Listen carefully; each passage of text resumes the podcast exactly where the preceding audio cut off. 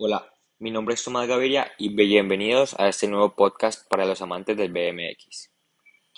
El día de hoy hablaré sobre la participación de Mariana Pajón en los pasados Juegos Olímpicos 2021, la cual logró medalla de plata. En todo este proceso de investigación fue interesante, ya que logré captar el ejemplo de resiliencia que nos transmite Mariana.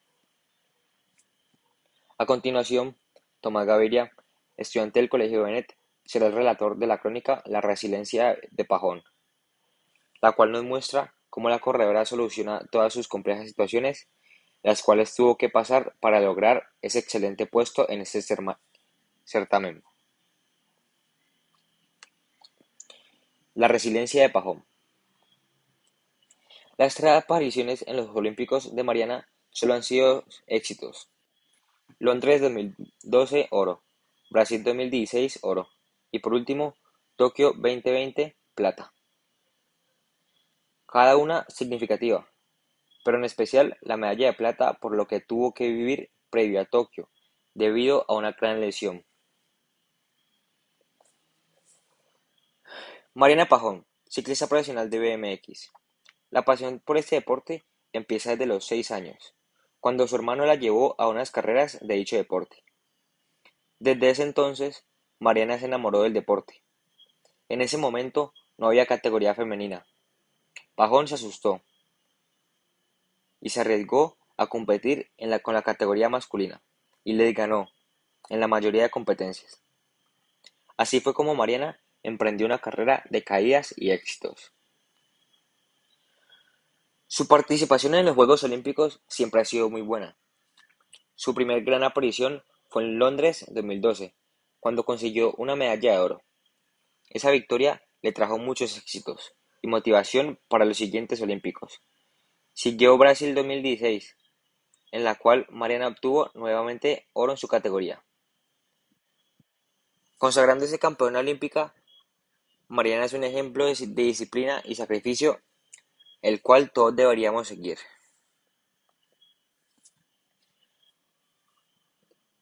Llegó el día Inesperado. Mariana competía en la Copa del Mundo Países Bajos 2018. Era la manga 4 de las semifinales. Todas las participantes en el partidor. Mariana en el segundo puesto. Riders ready, watch the gate. Salen del partidor dando su 200%. Mariana era la favorita, hasta que llegó la australiana Saya Sakakibara a batallar codo a codo con la colombiana. Entre esos roces, Saya roza en la llanta de Pajón, ocasionándole una trágica caída. En ella sufrió una gran caída, la cual le ocasionó una grave lesión en su ligamento cruzado anterior y el ligamento colateral medial de su rodilla, los cuales la dejaron por fuera de las competencias por un largo tiempo. Fue un golpe duro para ella y para el país, gracias a que ella nos representa mundialmente. La recuperación fue lenta. Se requirió de mucha disciplina y paciencia para ello. Si no fuera por la situación pandémica en ese momento, en ese entonces Mariana se perdía los Juegos Olímpicos Tokio 2020. Mariana, al ver la oportunidad de lograr estar bien para los Juegos, Empezó con mucho trabajo, disciplina y dedicación. Gracias a eso se logró recuperar previo a los Olímpicos. La paciencia y el apoyo familiar fue un pilar muy importante para conseguir estar bien. Empezaron los Juegos Olímpicos. Mariana logró representar al país. Todos fueron éxitos. Ganó todas las carreras consiguiendo un, un cupo en la gran final. Llegó el día de la final. En la pista del Parque de Deportes Urbanos Ariake de Tokio, Pajón salía de la tercera posición. No era su lugar con mayor agrado.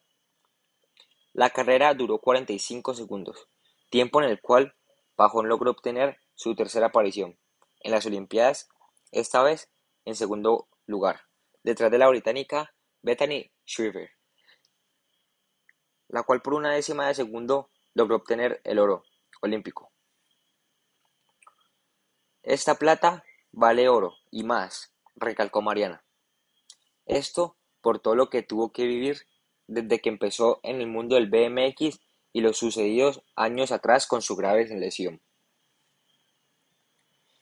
Finalmente, Mariana es un gran ejemplo a seguir, ya que nos enseña a ser constantes, tener paciencia en todo momento, resiliencia, tras levantarse de su dura lesión, dedicación, trabajar fuerte para lograr su máximo nivel y ganar títulos importantes para ella y para el país. Para concluir, Mariana San es una gran deportista, la cual siempre tendrá el nombre de nuestro país en lo más alto. Gracias. La experiencia de esta crónica fue increíble, ya que me di cuenta lo duro que es ser un deportista de alto rendimiento y mantenerse en su máximo nivel. Por otro lado, aprendí a siempre dar lo mejor de mí, a pesar de cualquier adversidad en el camino. Aparte de eso, recorté una época en la que practiqué este deporte del BMX. Para ser sinceros, no me gustó para nada. Chao y muchas gracias por escuchar.